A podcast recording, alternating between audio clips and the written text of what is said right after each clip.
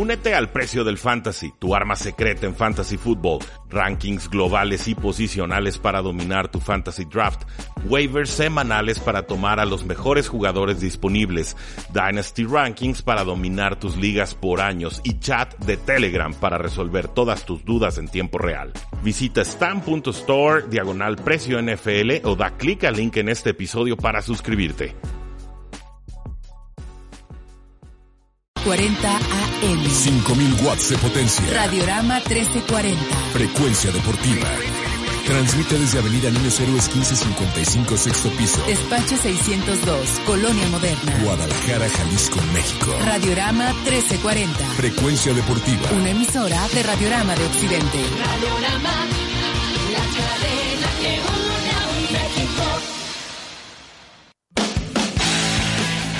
Tres y fuera, donde la NFL no termina y nosotros tampoco. Rudy Jacinto y Oscar Huerta analizan todo lo que sucede dentro y fuera del terreno de juego. Previas, resúmenes, apuestas, fantasy fútbol y mucho más. Comenzamos.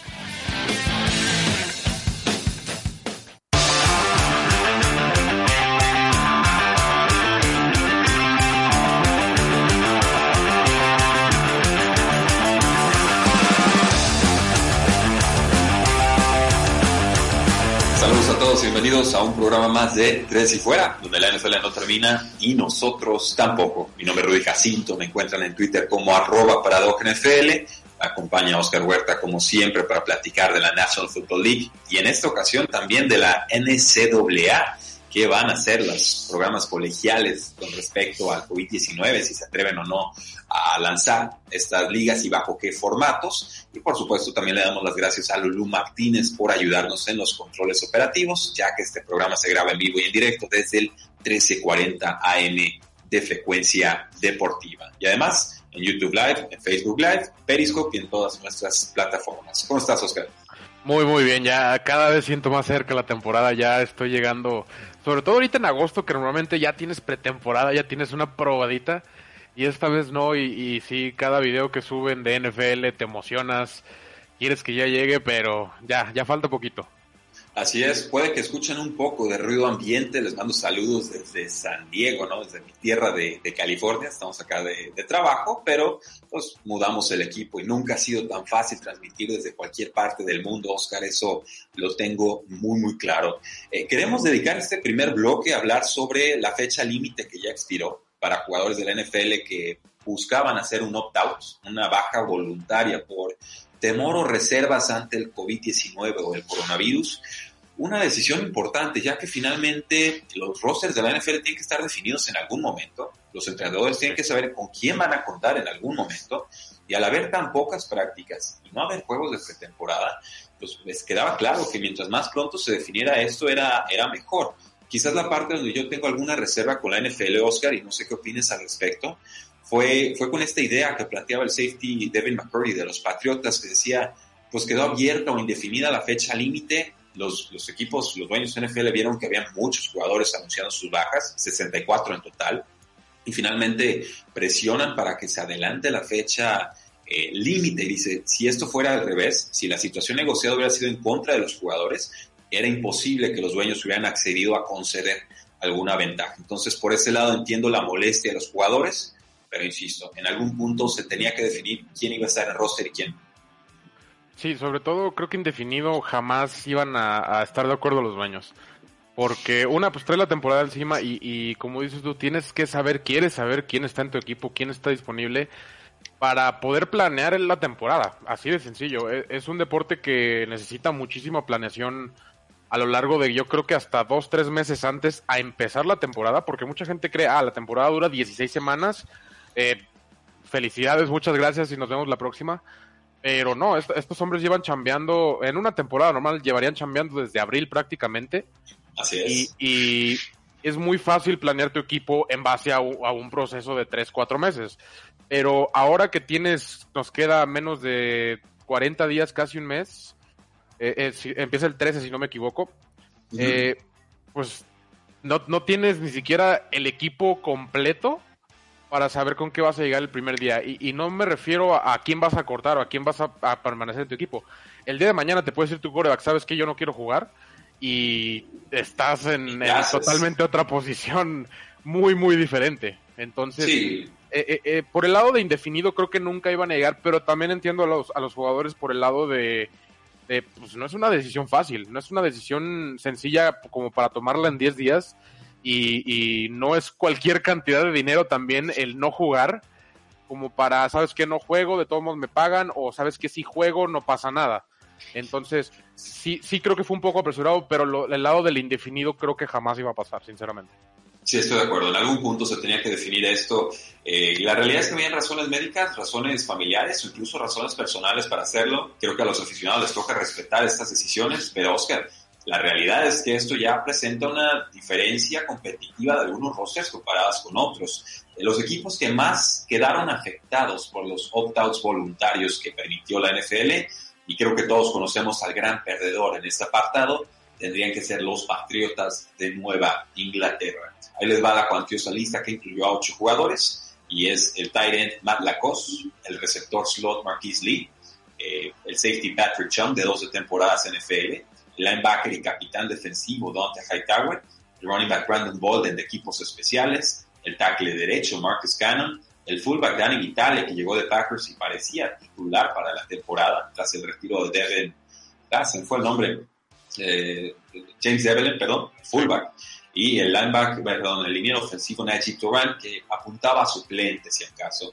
Oscar, ¿qué representa esto para las expectativas de los Patriotas? Más o menos como en cuántas victorias los tenías este año y qué tanto cambia con esto las bajas. Eh, bueno, en victorias, así rápidamente, el número yo sí los tenía más o menos en 10, 11 victorias de todos modos.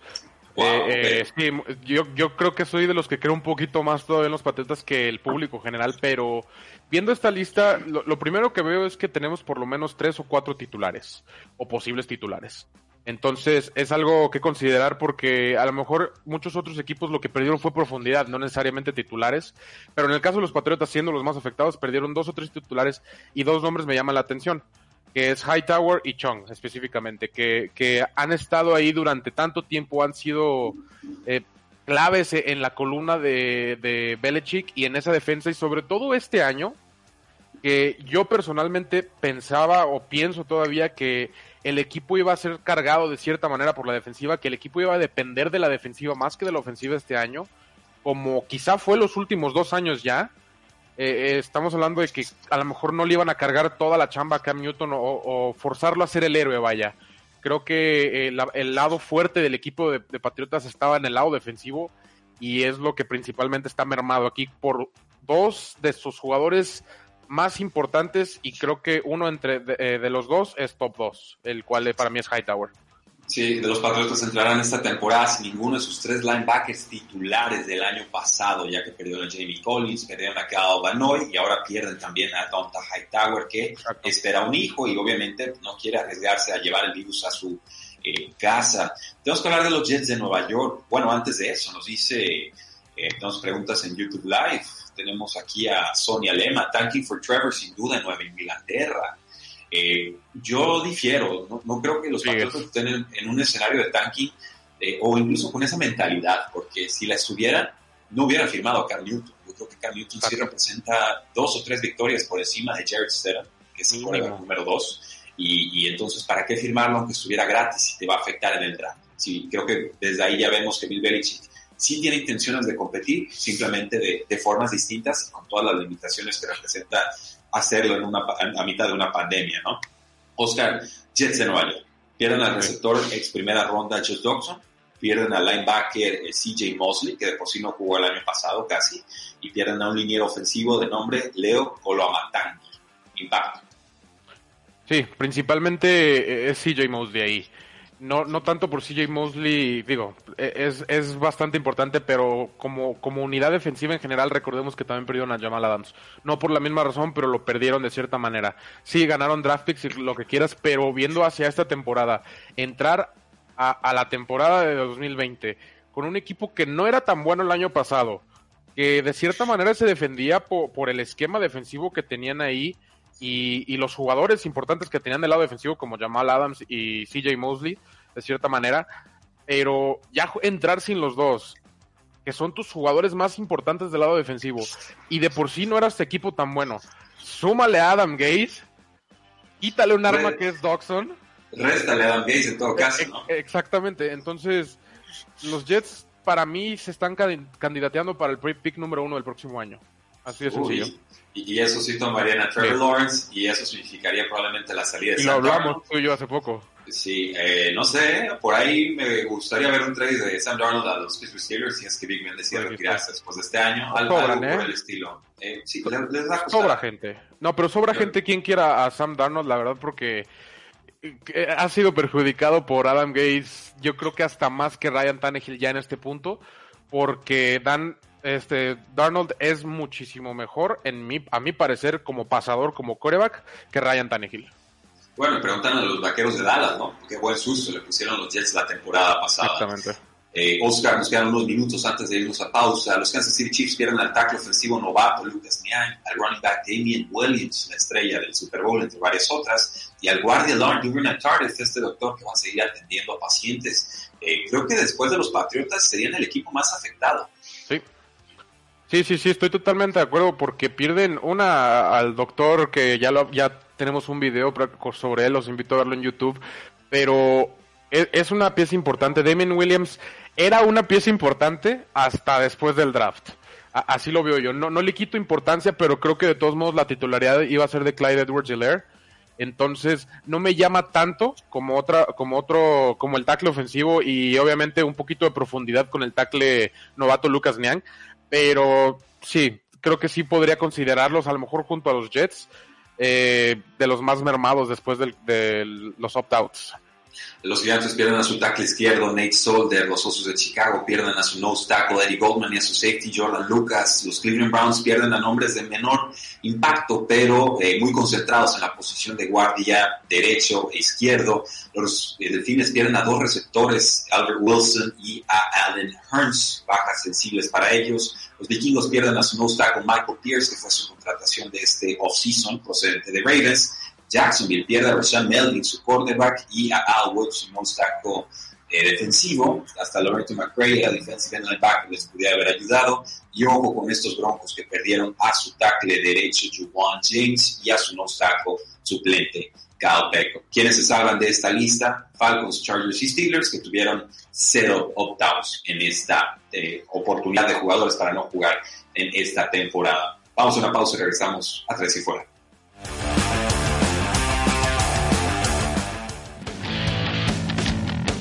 Quedan temas en la mesa. Ya regresa Tres y Fuera.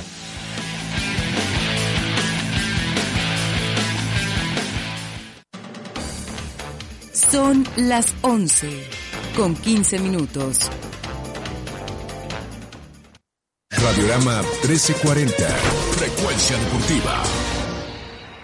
Quedarnos en casa es la forma más segura para evitar el COVID-19, pero ha sido un peligro para algunas niñas, jóvenes y mujeres. Si tú o alguien que conoces lo vive, denuncia al 911. Es momento de sumarnos para eliminar las violencias y garantizar el derecho a una vida libre y segura para todas en el país. Construyamos unidas y unidos una nueva normalidad sin violencias de género. ONU Mujeres. Cámara de Diputados. Legislatura de la Paridad de Género. Caliente.mx, más acción, más diversión presenta Liga Guardianes 2020, jornada 3, en vivo desde el Estadio Akron, el mejor estadio de México. Chivas contra Puebla, sábado a partir de las 8.30 de la noche, en exclusiva por La Tapatía, 103.5 FM y Frecuencia Deportiva, 1340 AM. Chivas contra Puebla. El fútbol se escucha solo por Radiorama, la cadena que une a México. Toda una tradición. Por una cortesía de Megacable y Megamóvil. En refacciones y accesorios con Autoson, vas a la segura. Tinaco Citijal, confianza a cada gota. Cartec, la línea más completa de autopartes en México. JC Barbershop, excelencia en servicios para caballeros. Andamios amarillos, te ayudamos a subir. Y Tecate, somos fútbol, evite el exceso. Radiorama 1340. Frecuencia deportiva.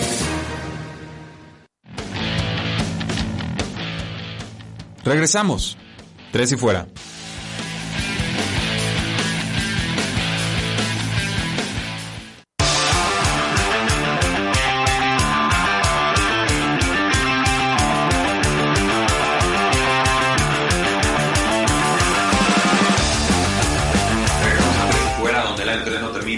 Nosotros tampoco. Yo soy Rudy Jacinto, nos acompaña Oscar Huerta, nuestro especialista de Tres y Fuera Cardinals y también de NFL en general.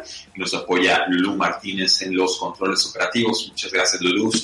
Este programa no podría realizarse.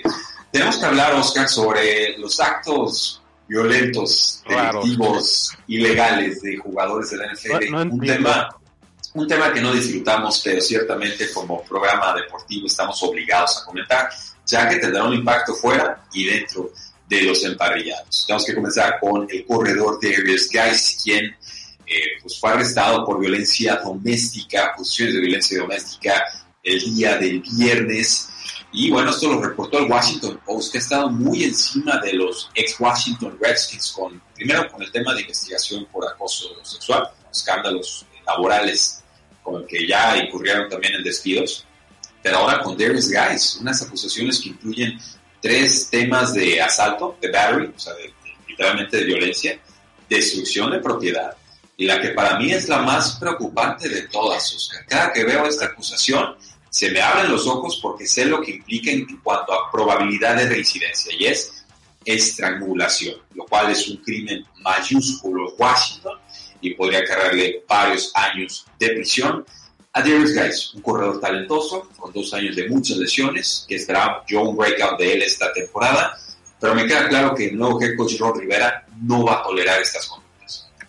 Sí, no sé si viste la declaración de los Redskins que ellos sabían desde el jueves que ellos fueron los que llevaron las noticias a, la liga y que ellos de cierta manera fueron los que instruyeron a Darius Guys a entregarse él mismo, porque él se entregó.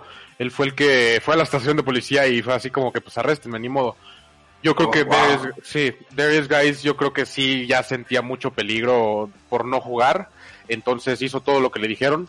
Cuando en realidad entraron a investigación y vieron que sí era cosa seria, ya hablando de estrangulación o de quizás años de cárcel, cosa que ni para Antonio Brown creo que se habló tan rápidamente ni directamente. Eh, Entonces, los Redskins, pues Ron Rivera, a mis respetos, la verdad, porque es tu corredor titular y, y no dudaste ni medio día en hacerlo. Lo corta porque promete un cambio de cultura y, y como lo dije en Twitter, por ahí tuiteé que nadie está a salvo. Sí, sí, tu Sí. corredor titular.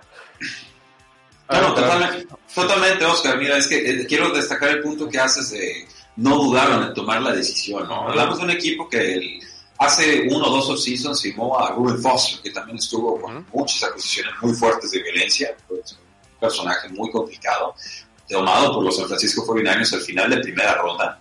Y, y finalmente Washington fue el único equipo que presenta un waiver por él y lo, y lo toma. Un, un buen talento, sí, pero un jugador que venía con muchas tachas por el tema de violencia.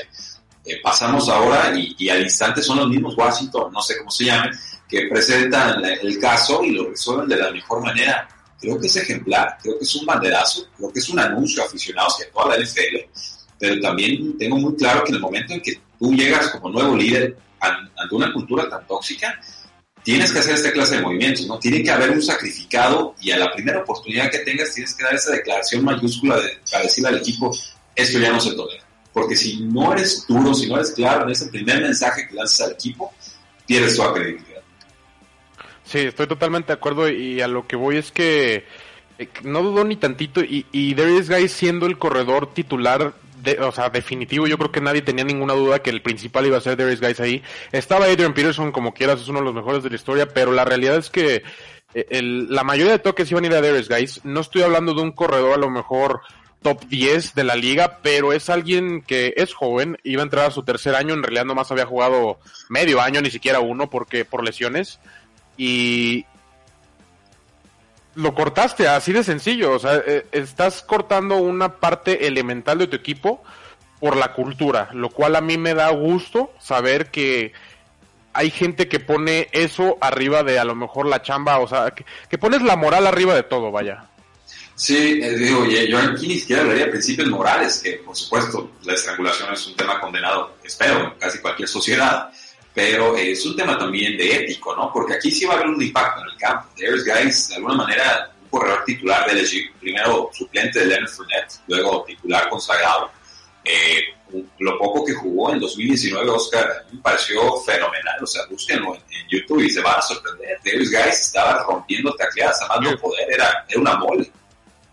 Sí, eh, es exactamente lo que te digo. No era a lo mejor un corredor top 10 todavía, pero iba desarrollándose. Eh, Recordamos que fue tomado, de hecho cayó en el draft, si mal no recuerdo. Segunda ronda, por, así es. por- por razones que nunca supimos del todo, lo cual ahora a lo mejor puede estar a lo mejor relacionado. Cayó un poco de lo, de lo que se esperaba, pero era un corredor top 3 en ese draft, si no me equivoco. Entonces, eh, tenía un futuro, vaya. Ten- tenía futuro y, y Ron Rivera se aseguró que no quiere ser parte de ese futuro. Y creo que perdimos a Rudy un poquito, entonces eh, voy a seguir yo. ¿Se van a quedar conmigo? Creo que ya regresó. ¿Ya estás aquí, Rudy? Tú síguele, Oscar. El show Sí, de- no, ya, ya seguimos. No, está hablando de, de que various guys, eh, pues era un corredor top 3 en su draft, que, que era, estamos hablando que casi igual que Nick Chubb, calificado, por así decirlo. No, no quiero usar la comparativa directa, pero es un jugador que tenía futuro, en pocas Sí, palabras. Es- no, es- no es- no era ya un bust. Eh, Estaba en ese rango, Oscar, definitivamente. Y bueno, vamos viendo qué sucede a nivel legal con Darius Guys. Eh, ahí les va el análisis morboso de Dynasty, ¿no? En ligas en las que te puedes quedar a los jugadores. Es, es una realidad. O sea, si ustedes no pueden tolerar tener a alguien violento en sus rosters de Fantasy o Dynasty, y es muy válido, tírenlo, véndanlo, arruínenlo, hagan lo que quieran. Y, y- y totalmente respetable, ¿no? Sí. La, la realidad es que la NFL da muchas oportunidades y sobre todo a jugadores talentosos. Entonces, yo sí creo que en algún momento la NFL le va a dar otra oportunidad a Darius Guys, aunque muchos creamos que no debería de merecerla porque estrangular a alguien es, es válido en los siguientes escenarios. O sea, se, se considera a lo mejor hasta intento de homicidio. Y- sí, no, o sea, ins- inserte todas las razones por las cuales está justificado estrangular a alguien. Y ya, Sí. esa fue la lista de razones justificadas, ¿no? Pero le van a dar una oportunidad. No sé si en esta temporada va a suceder. Entonces, si lo tienen, déjenlo ahí en el roster un año a ver qué, qué sucede. Si lo quieren vender, pidan una tercera ronda del 2021. Eh, si ya quieren deshacer de él o lo que sea, pues pidan una cuarta y, y ya está, déjenlo. Pero yo creo que por talento, para bien o para mal, volveremos a escuchar de, de Darius Guys. Y la pregunta obvia sería, Oscar, bueno, ¿cómo queda el backfield de los Washington Redskins? Está Adrian Peterson, sí, ya con casi 35 años. Está Antonio Gibson, este novato que tuvo muy pocos acarreos colegiales, pero eh, Ron Rivera lo comparó con Christian McCaffrey, que me pareció exagerado, no lo sé. Por ahí está eh, JD McKissick. Por ahí podríamos hablar incluso de Bryce Love, un jugador que llegó con la rodilla rota de Stanford, pero que tuvo producción colegial brutal eh, y no jugó en su temporada de novato. Está, está muy repartido, incluso Peyton Barber, el corredor número 2 de los de Tampa Bay Buccaneers la temporada pasada, está con Washington y creo que su presencia es la que les da la tranquilidad de tener la profundidad suficiente para deshacerse de Darius Guys. Sí, listos están, sin problemas. Tienen ahí con que suplir, a lo mejor no, no con el mismo talento, pero como dices, me intriga un poco Gibson por lo que ha dicho Rivera y por lo que eh, recuerdo que en aquel draft todo el mundo dijeron por qué quieres otro corredor o por qué estás drafteando eh, esta persona, pero eh, pues ahí lo tienes. De cierta manera, profundidad siempre eh, nunca está de más y ahora vamos a tener oportunidad. Yo creo que Adrian Peterson va a ser ahí el, titular, entre comillas. Yo creo que es el que va a salir al campo primero y el que va a entrar en las situaciones difíciles. Pero sí creo que va a estar muy, muy repartido ese backfield. Nos dice Jazmín Ramírez H, se llama The Washington Football Team. Sí, bueno, lo sabemos, ¿no? Cuando digo Washington no sé cómo se llama en esa modo de mofa porque tarda muchas semanas en cambiarse el nombre al, al nombre más obvio de la historia, ¿no? Es un nombre no. Sí, o sea, si Dan Snyder se está rompiendo la cabeza él solo ahí, este, golpeándose contra la pared pensando y le llegó la luz divina, ¿no? Era, era Washington Football Team el, el nombre elegido. Está bien, es un placeholder, respetan los colores del equipo, lo entendemos, pero bueno, aquí hubo una oportunidad muy clara para que Ron Rivera dijera, este es mi equipo, ahora las cosas van a ser distintas y no vamos a tolerar estas conductas, y Darius Guy se convierte entonces en la primera de seguramente varias víctimas eh, por mala conducta que Ron Rivera no toleró en Panteras y que definitivamente no tolerará con los Washington Redskins. Ahora, no fue el único jugador que estuvo en problemas legales esta semana, Oscar. Nos enteramos que de Andrew Baker, que en su momento tuvo acusaciones muy fuertes en su contra, pues ya tiene acusaciones formalmente presentadas por parte del, Departamento Policiaco, cuatro acusaciones de robo con arma de fuego. Esto, si lo encuentran culpable de asalto o intento de robo con arma de fuego, estaremos hablando de una condena de por lo menos 10 años en prisión estatal de forma obligatoria, de ahí para arriba. Sí, no, no es poca cosa y yo sigo preguntándome ¿Qué, pasó por su cabeza en ese momento para decir, sabes qué, esto es buena idea? O sabes qué, tengo necesidad. O sabes qué, estoy... O sea, no, no, quiero saber cuál fue el motivo detrás de su pensar porque no le encuentro lógica por ningún lado. Ya hablar de 10 años de cárcel ya es algo grave, ya... eh, pues está un poquito peor que Guys eh, en ese sentido, de cierta manera. No, no, no resto valor a lo que hizo Guys ni nada, pero DeAndre Baker, agradezco tanto que no que tomaron a DeAndre Baker los Giants y no a Byron Murphy, en pocas palabras. Sí, ahora los dos jugadores, tanto de Andrew Baker, quarterback de los Giants tomado el año pasado, como Quentin Dunbar, que fue cambiado de los Washington Redskins en su momento a los Seattle Seahawks por una quinta ronda, los dos están en la lista de exención del comisionado. Entonces, independientemente de lo que sucediera en su situación legal con, con el departamento policíaco de cualquier estado, ellos no tienen permiso de jugar en la NFL. El comisionado tiene que dárselos aunque estén percibiendo sueldo en estos momentos. Es una figura que se estableció después del escándalo de Ray Rice, que golpeó a su, a su señora querida en el elevador de forma no muy tierna, y se le aplicó en su momento esto a Greg Hardy, pass rusher muy lleno de problemas con las Panteras de Carolina, y también al mismo Adrian Peterson por haber golpeado a su hijo por temas disciplinarios, según él. Entonces, esta figura no, no se la preguntan a, la asociación de jugadores, la impone el, el comisionado. Te siguen pagando tu sueldo, pero simplemente no quieren verte en el campo por óptica, tema mediático, por deber ser o por las razones que ustedes gusten o mal. Entonces, independientemente de lo que suceda con Johnny Baker en el tema judicial, legal, criminal, él no tenía derecho a jugar en la NFL. Y veremos en qué terminan estas situaciones. Yo creo que ya se tardaron los gigantes de Nueva York en cortarlo. Comparamos con lo que hizo Darius Guys con, con Washington y la acción que tomó Ron Rivera. Y creo que los gigantes desde hace tiempo han estado sufriendo con las decisiones correctas a tomar con pateadores violentos, que han tenido dos, y ahora con DeAndre Baker. Solo ojo ahí, porque Quentin Dunbar no fue acusado formalmente por la fuerza policíaca, falta de evidencia, a pesar de que se hablaba de que su agente había sobornado a ciertos testigos para que hablara a su favor. Veremos en qué queda todo, pero sepan que hay jugadores de la NFL que están en problemas legales y aquí en Tres y Fuera siempre estaremos para comentar sus casos. Vamos a una pausa y regresamos a Tres y Fuera.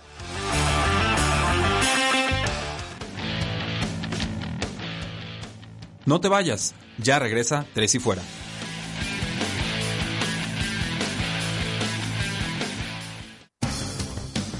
Son las 11 con 30 minutos. XEPKT 1340 AM. 5000 watts de potencia. Guadalajara, Jalisco, México. Radiorama 1340. Frecuencia deportiva. Una emisora de Radiorama de Occidente. Panorama, la cadena que une a México. Tu amigo Saúl El Canelo Álvarez.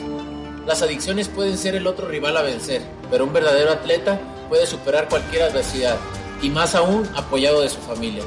El deporte es el mejor camino para superarse en la vida. Un verdadero campeón pone fuera de combate a las adicciones, por eso no hay que bajar la guardia. Con razón y corazón, por toda la nación, juntos por la paz.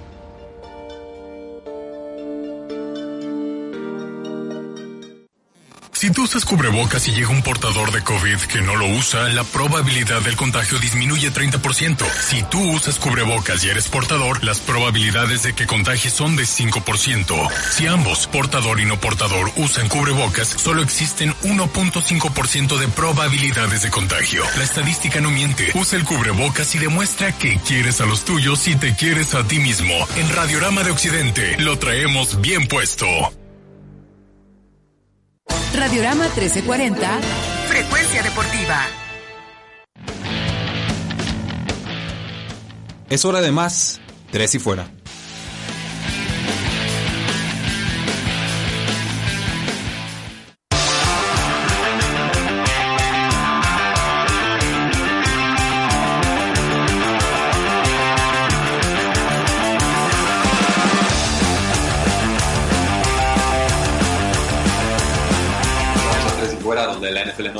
Y nosotros tampoco. Yo soy Rudy Jacinto, me acompaña Oscar Huerta y Oscar, vamos a tocar un tema que sí ha estado como debajo del agua, quizás eh, subestimado por lo que está sucediendo ahorita con la NFL y su lucha para poder eh, competir durante tiempos del COVID-19.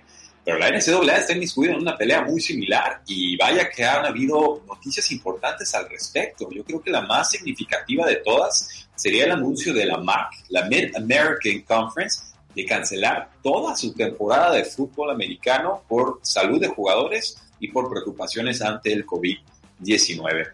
Es una asociación colegial de 12 miembros, la primera del First eh, Football Bowl Subdivision o la FBS, y es la primera que decide no jugar en esta temporada. Podríamos verla como una especie de segunda división eh, colegial. Y nos dice mamá que ellos sí pretenden jugar, pero hasta la primavera, o sea. Sí, bueno, es entendible que quieran llevar a cabo la temporada. Creo que van a ser más pospuestas que cancelaciones. No sé si me doy a entender. creo que no en realidad no van a decir, ¿sabes qué? H y 2021 y vemos qué onda. Yo creo que sí van a buscar jugarlas eh, este año de alguna manera de, cómo se les acomoda. En realidad sabemos que la temporada va de cierta manera a la par con la de NFL eh, y pues esta vez no va a ser el caso. No sé qué tanto afecte los procesos ellos como tal. Sabemos que no es la primera división como bien dijiste, pero eh, definitivamente hay jugadores ahí que salen, que se transfieren a, a universidades de División 1, que incluso son drafteados porque, no sé, joya, joyas en el desierto, por así decirlo. Entonces, me llama la atención porque obviamente es, una división del fútbol americano que no es tan popular y que no es autosustentable tanto como la NCAA como la NFL. Entonces tienen que optar por algo así. Lo que a mí me da a entender ahora es que hay tantas escuelas de bajo presupuesto en la NCAA que, que sí están en primera división, pero que no necesariamente son Alabama, que no necesariamente son LSU, Oklahoma y demás, que van a sufrir mucho.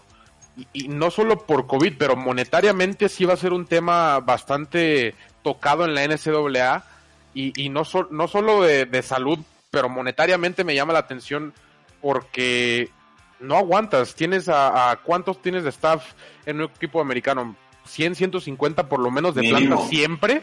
Mínimo. Y, y no estás generando, una, no generas como equipo normal, como un equipo de NFL porque obviamente no, no estás al mismo nivel y, y seguirle pagando un sueldo similar a toda la gente de staff, a todos los baloneros, todo ese tipo de gente que normalmente tienes, que sí te ayuda, que es muy diferente aventarte un entrenamiento con solo tus 53 jugadores y tráiganse todos sus balones, tráiganse todos, simplemente no va a funcionar y, y por eso creo que ellos deciden optar por no jugar toda la temporada.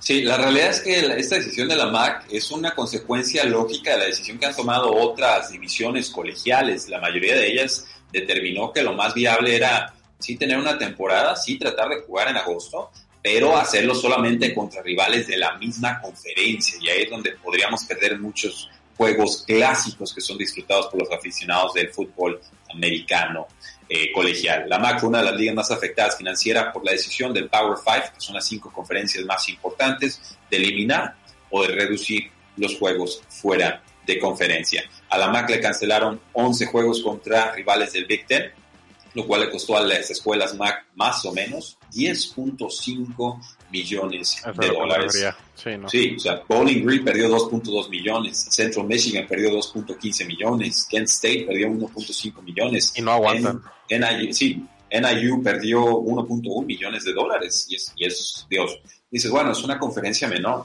Sí, pero la MAC existe desde 1946. Hablamos de Akron, de Ball State, de Bowling Green State, de Buffalo, de Central Michigan, Eastern Michigan, Kent State, Miami, Ohio, Northern Illinois, eh, Ohio, Toledo y Western Michigan. Así que creo que con este anuncio de la MAC, la decisión más lógica de, otros, de otras conferencias de la FBS será no participar en lo que resta del año, comprar tiempo y entonces pensar en jugar en la primavera esperando un mejor escenario macroeconómico, macrosocial y por supuesto menos virulento. Pero Oscar, la SEC anunció que tendrán 10 juegos solamente con rivales eh, divisionales, de, conferencia mejor dicho, y aquí lo que, lo que buscan es, aquí en cortito, menos traslados, aunque sean juegos un poco menos llamativos muchos de ellos, esto será más eh, seguro. El Big Ten, el Pac-12 y la ACC también anunciaron que van a tener un poco más de flexibilidad en su calendario.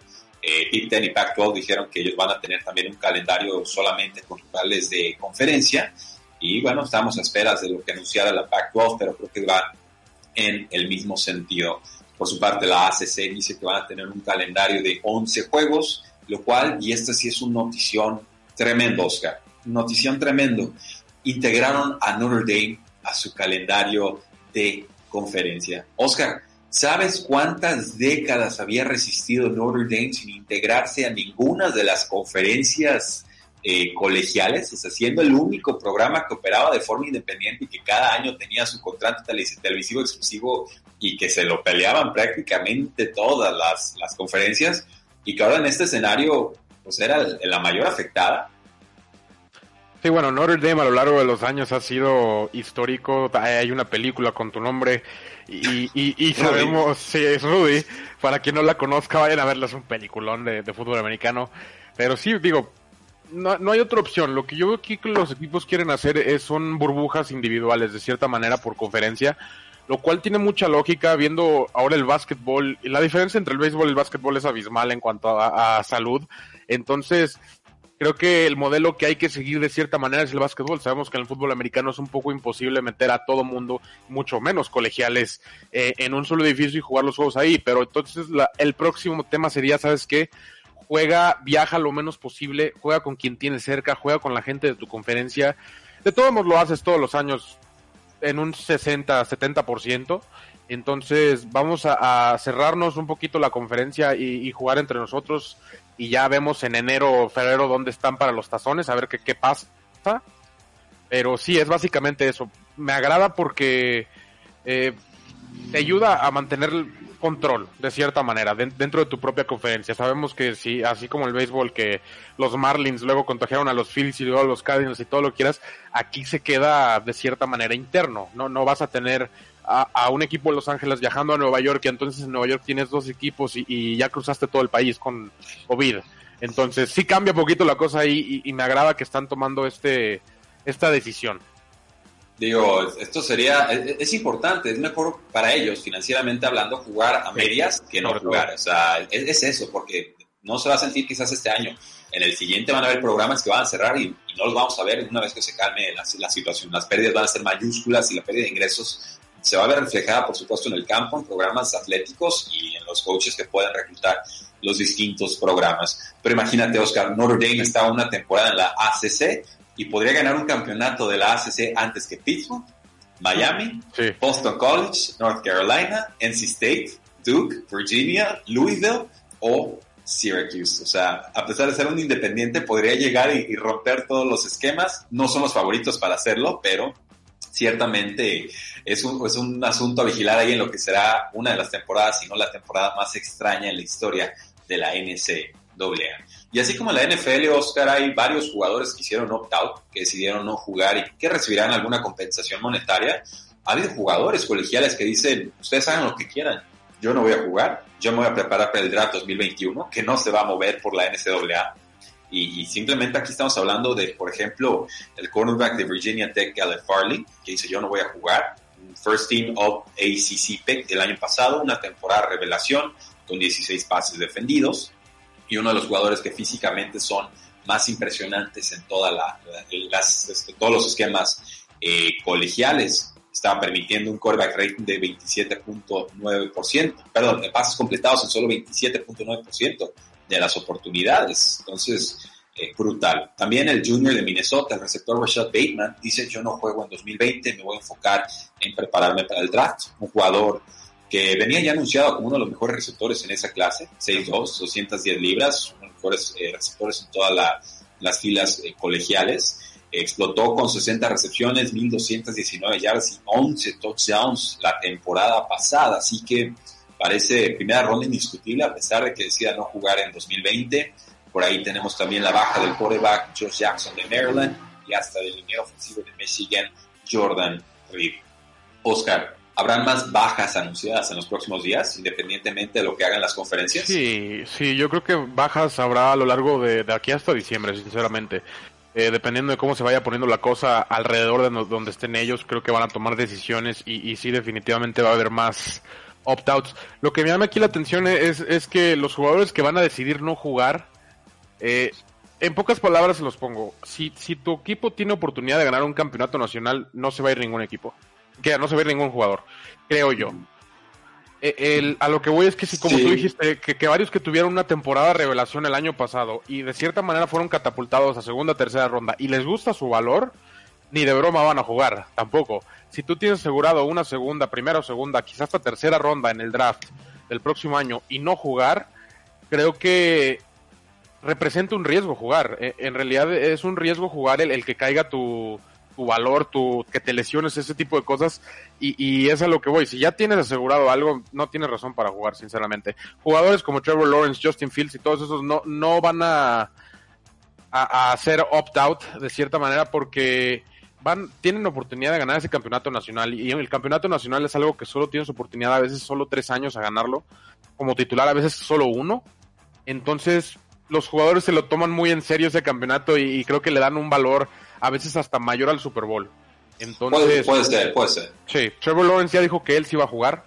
Yo creo que otros jugadores de ese calibre, a lo mejor de ese top 15 del draft del próximo año, van a jugar cerca del 100%. Bueno, ve- veremos en qué queda todo esto. También yo, yo hablaría de los jugadores que no son tomados o no se espera sean tomados en primera y segunda eh, día del draft, o sea, primera, segunda, tercera ronda, sino de cuarto para abajo. Esos jugadores necesitan esta última temporada colegial para mostrar que han crecido y para darle esa razón a los equipos de la NFL para que los tomen.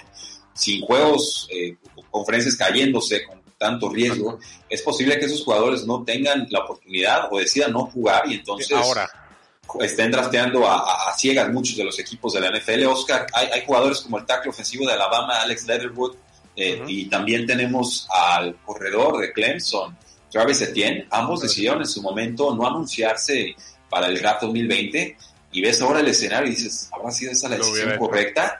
Porque yo, yo creo que dado lo que ha sucedido, eh, era no. Y volvieron precisamente para competir con Clemson y con Alabama para ganar eh, un campeonato nacional de la NCAA. Vamos a una pausa y regresamos a Tres y Fuera.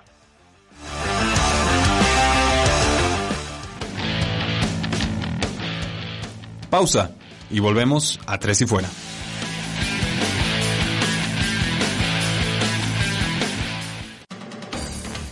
Son las 11 con 45 minutos. Radiorama 1340. Frecuencia deportiva. Por unanimidad de todos los partidos, el Senado aprobó leyes, reformas y el acuerdo ambiental para homologar el marco jurídico del TEMEC, que representa la mayor región económica del mundo. Se garantiza así la confianza y protección a la propiedad industrial y las patentes. Se incentiva la inversión, la innovación, el conocimiento.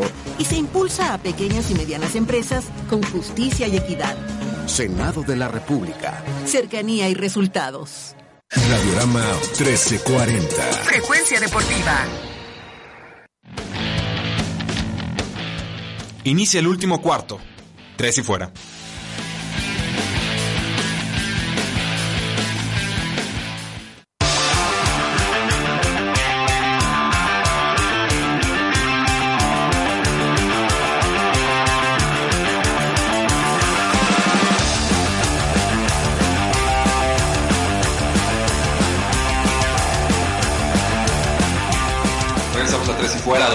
No termina y nosotros tampoco. Yo soy Rudy Jacinto, me acompaña Oscar Huerta y nos ayuda Lulú Martínez en los controles operativos. Oscar, el pueblo tiene muchas preguntas y este es el bloque, bueno. el bloque que les damos para poder resolvérselas todas. Y son de todo tipo y no todas necesariamente de NFL, pero vamos viendo a qué podemos llegar y qué podemos reflexionar al respecto.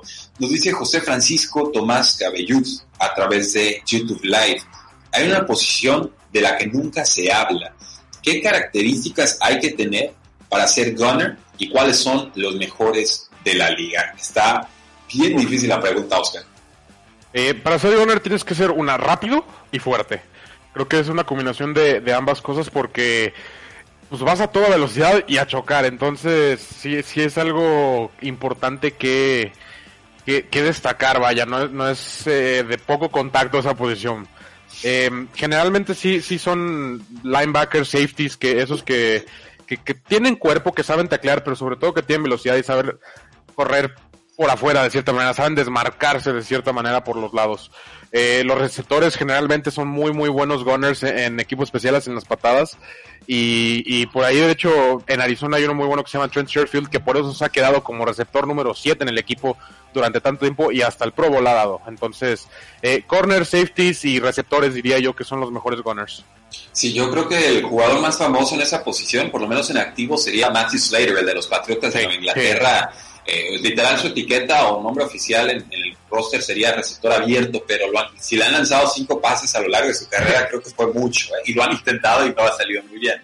Eh, un jugador muy rápido, muy inteligente, líder de vestidor, y sabe navegar en, en campo abierto para llegarle al, por supuesto, al jugador que está filiando la, la pelota, ¿no? que quiere regresar el kickoff o, o el despeje. Y es eso, o sea, tienes que tener veteranía, una, una, creo que una buena sensibilidad de cómo se van no, no solamente acomodando los jugadores, sino cómo se van a ir reajustando, casi como si fueras una especie de corredor en, en un esquema de zona.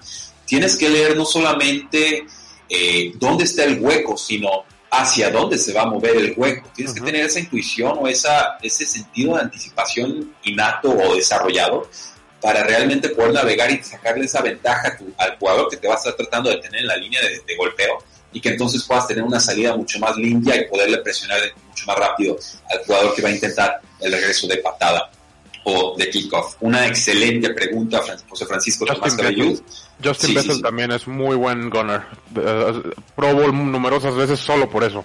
Sí, y, y con eso te, te alcanza para tener una carrera muy noble y completa en la NFL. Nos pregunta Sonia Lema a través de YouTube Live, ¿quién podría ser el reemplazo ideal para Alvin Wilson en Miami? Parece que primero se bajó Allen Hurns, luego se bajó Albert Wilson, sería un receptor abierto, eh, pegado a la línea de banda, también ha jugado en el slot Hurns. Eh, Albert Wilson sí es un poquito más slot eh, en, en su totalidad, un poquito más de agilidad. Yo creo que Jaquim Grant sería el receptor número 3 del equipo, un jugador bajito que poquito a poco ha ido mejorando eh, con, con el roster de, de los Dolphins. Tuvo algunas actuaciones relativamente destacadas en 2019, pero yo tengo muy claro que Miami va a firmar sí o sí a alguien en agencia libre. Yo sigo pensando que Davante Parker va a tener un año de revelación. Creo pero no como reemplazo de Albert Wilson. No, no, no como reemplazo, pero más bien quiero tocar un poco que el que va a significar para otros jugadores y creo que va a beneficiar bastante ahí Davante Parker porque eh, desde el año pasado, año uno sin Gaze, eh, post Gaze, después de Gaze, así lo voy a llamar, eh, se empezó a ver bien. Sabemos que, que traía un poquito más de, expectativa, pero la realidad es que estaba lanzando el balón Josh Rosen o Ryan Fitzpatrick. Entonces no, no tenemos ahí mucho con qué trabajar. Ahora con Tua quiero ver cómo empieza a funcionar, quiero ver cómo se desarrolla ese grupo de receptores que me intriga de los Delfines. Eh, es creo que un grupo prometedor y creo que va en buen camino hacia algo bueno y puede convertirse eh, en un grupo muy muy bueno, aunque creo que todavía les va a faltar ese receptor número uno claro, así claro. Eh, Devante Parker amenaza con serlo. A, a mí me gusta más Preston Williams. No creo que vaya a tener mejor temporada Preston Williams que Devante Parker. Lo adelanto de una vez. Eso es lo que yo también creo y mucha gente me critica por eso. Eh, Pero porque viene regresando de una ruptura del ligamento cruzado anterior. O sea, no ha tenido un off-season limpio. Eh, Preston Williams, aunque parece que estará recuperado a tiempo. La- lo que sí es que ha perdido mucha profundidad los delfines de Miami, ya sea Ryan Fitzpatrick o Tua Tango Bailoa.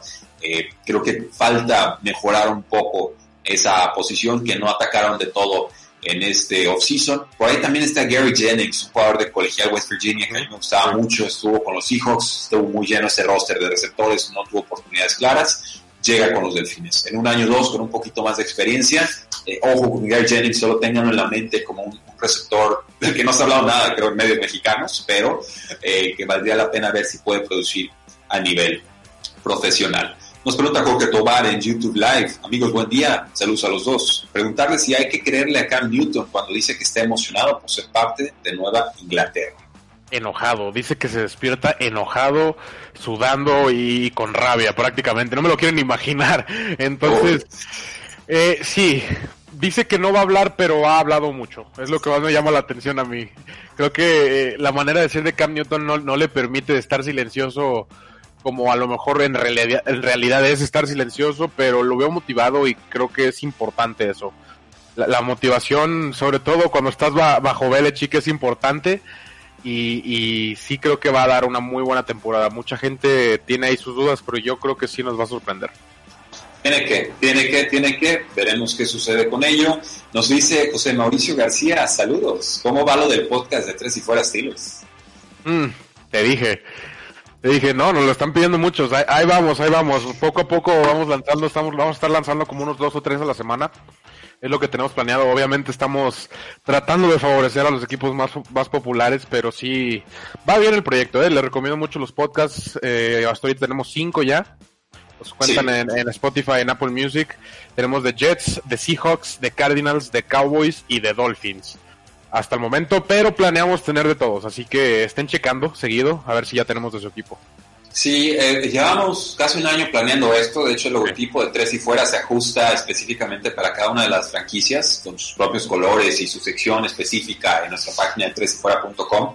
Eh, ya hicimos el primer lanzamiento desde hace unas tres semanas. eh, han tenido buena recepción. Hay, hay buenos colaboradores. eh, yo personalmente les estoy dando retro, Oscar también, ¿no? haciéndoles una especie de cocheo, porque no es fácil a veces agarrar el micrófono y ponerte a hablar solo 15, 20 minutos. ¿no? Solo- aunque sepas del tema. Sí, Os- Oscar, tú has crecido muchísimo los micrófonos. Yo me acuerdo cuando empezaste, Y, cómo y aún así, cuando empecé con el podcast este mismo, ya hablando solo totalmente, fue de todos modos un brinquito todavía que, que estoy todavía aprendiendo, pero la verdad está divertido. Me ha gustado. Eh, eh, Es eso, mira, el, el podcast de Tres y Fuera NFL está a punto de llegar a su episodio 500, ¿no? Entonces, pues, no, no es fácil. Yo, yo, yo lo viví de carne propia, ¿no? Y el estar investigando cómo se sube, cómo se edita, cómo se ajusta, dónde lo subo, dónde lo alojo, cómo lo comparto, etcétera, eh, es un buen show. Entonces, lo que buscamos de alguna manera es que aprovechemos esa experiencia acumulada, que creo que existe, fuerte. Saludos a Marius Caja, nuestro productor.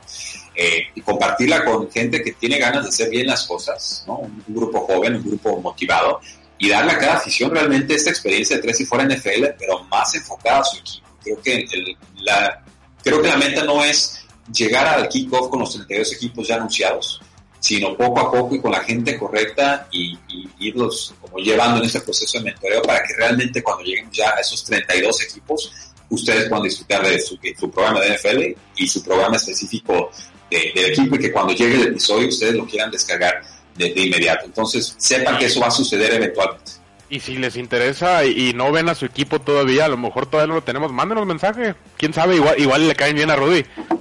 No, no es de caer bien, sino, bueno, tenemos que entendernos, claro, pero... Sí, pero... eh, sí, o No, sea, pero si, sí. tienen, si tienen la inquietud, pues bueno, ahí dejamos el anuncio, acérquense y vamos viendo qué se puede hacer. Claro. Pero, pero bueno, gracias por tu pregunta y vamos viendo cómo lo hacemos con los tres y fuera Steelers. La vacante está disponible. Rick Fab nos pregunta, ¿qué plataforma fantasy recomiendan para iniciarse en este mundo? Yo he, bueno, NFL.com es muy benévolo en el sentido de que son fotos grandes, es una amigable. sencilla, muy amigable para usuarios. Muy Apple. Eh, sí, el, el tema es que no tiene muchas formas de ajustar las reglas o especificaciones de roster. Entonces, a, a mí ya como un usuario un poco más intensivo sí me queda limitado. Me gusta ESPN, pero no es muy buena para plataformas de Dynasty, desgraciadamente. Eh, he usado Yahoo, no me encanta la plataforma, sé que muchos se decantan por ella. Eh, yo últimamente me estoy enfocando más en Sleeper, que es una, tiene muy buena aplicación móvil, aunque es un poquito más difícil de, de entenderla en un principio. Y si tienes ganas de pagar un, software más completo, My Fantasy League. NFL es lo mejor que existe. Eh, no es la página más amigable, pero sí te da todas las opciones para hacer ajustes muy minuciosos. O sea, quieres un octavo roster de Taxi Squad para novatos que tomaste y quieres guardar tres años, My Fantasy League es la plataforma en la que tienes eh, que llegar. O si quieres meter incluso jugadores con contratos y, duraciones específicas en tu roster, My Fantasy League es la que mejor lo administra. Nos pregunta Henry K a través de Periscope. Todos los equipos perdieron, los Pats más que todos. ¿Siguen siendo con- contendientes? No todos. ¿Y qué, tan, ¿Y qué tan probable es que la NFL se cancele a mitad de temporada? Híjole, cancelación a mitad de temporada la veo difícil. Yo creo que si empiezan, la terminan, de cierta manera. Eh, eh, sí, yo creo que si la llegan a, a, a recortar, más bien sería, creo que harían eso, más bien. Eh, la harían de menos semanas en vez de cancelarla. La harían de menos semanas y, y encontrarían una manera de encontrar un campeón para, de cierta manera, darle conclusión a la temporada porque no puedes dejarla a medias, sinceramente. Creo que si, si la van a empezar, están decididos a que va a haber un campeón. De qué manera no lo sabemos todavía, pero no creo que la cancelen una vez empezada. Muy bien, eh, tenemos otra pregunta. Esta es de Santiago Pardo a través de Periscope. Saludos desde Mérida. ¿Creen que la NFL completa sus 17 semanas? Así, over-under, yo creo que no. Yo creo que por lo menos algunas semanas se va a desplazar. Sí, yo también creo que, que una o dos semanas, y a lo mejor no todas las semanas, sino ciertos enfrentamientos, Así como en el béisbol, pueden cancelarse y acortar o alargar la liga dependiendo de cómo tengan que acomodarse. A lo mejor van a jugar hasta que a lo mejor todos cumplan 14, 15 juegos y ya vemos cómo quedaron. Sí, si me ven distraído apuntando el ojo a otro lado es que estoy viendo pasear a los perros. Unos bulldogs hermosos que acaban de, pasar y tengo una debilidad por las mascotas, así que no, no me resistí. Y última pregunta, Oscar, antes de despedir este programa. Nos pregunta Natural Science a través de YouTube Live. eh, ¿Qué hubiera pasado si alguien con un impacto tan fuerte aún siguiera con su equipo? En referencia a Darius Guys, el corredor de los Redskins, que, bueno, Washington Redskins, que ya fue cortado. Eh, el ejemplo más claro y triste siendo Sean Taylor de Washington. ¿Se hubiera atrevido Washington o cualquier otro equipo a cortar a un jugador de ese calibre? Y yo creo que la respuesta es sí, porque Yo- ya yo- sucedió con, sí. con Patriotas y, Aaron Hernández en su momento. Sí, de hecho yo lo pensé cuando eh, mi tweet exacto fue nadie está salvo más que Dan Snyder. Y sobre todo ahorita en el equipo de, de Washington, yo creo que la única persona que está a salvo de jugador ahí ahorita es Chase Young. Porque es el que acaba de llegar, es el que no sabe nada del equipo, en realidad no tiene culpa de nada y es un talento sublime. Entonces, eh, llega a pasar algo como lo de The Guys, no sé si corten a Chase Young, es el único que me causaría duda. Pero incluso yéndome al coreback titular, Dwayne Haskins, al mejor jugador defensivo, quien sea que sea, porque tienen varios, eh, yo sí diría que son capaces de cortarlos en donde están ahorita los, los Washington, the Washington Team. Bueno, pues muchas gracias por habernos acompañado el día de hoy. Transmitimos uno desde San Diego, el otro desde Guadalajara. Esperamos lo hayan disfrutado. No olviden seguirnos en todas nuestras redes sociales y prepararse que viene la NFL. Porque la NFL no termina y nosotros tampoco. Tres y fuera.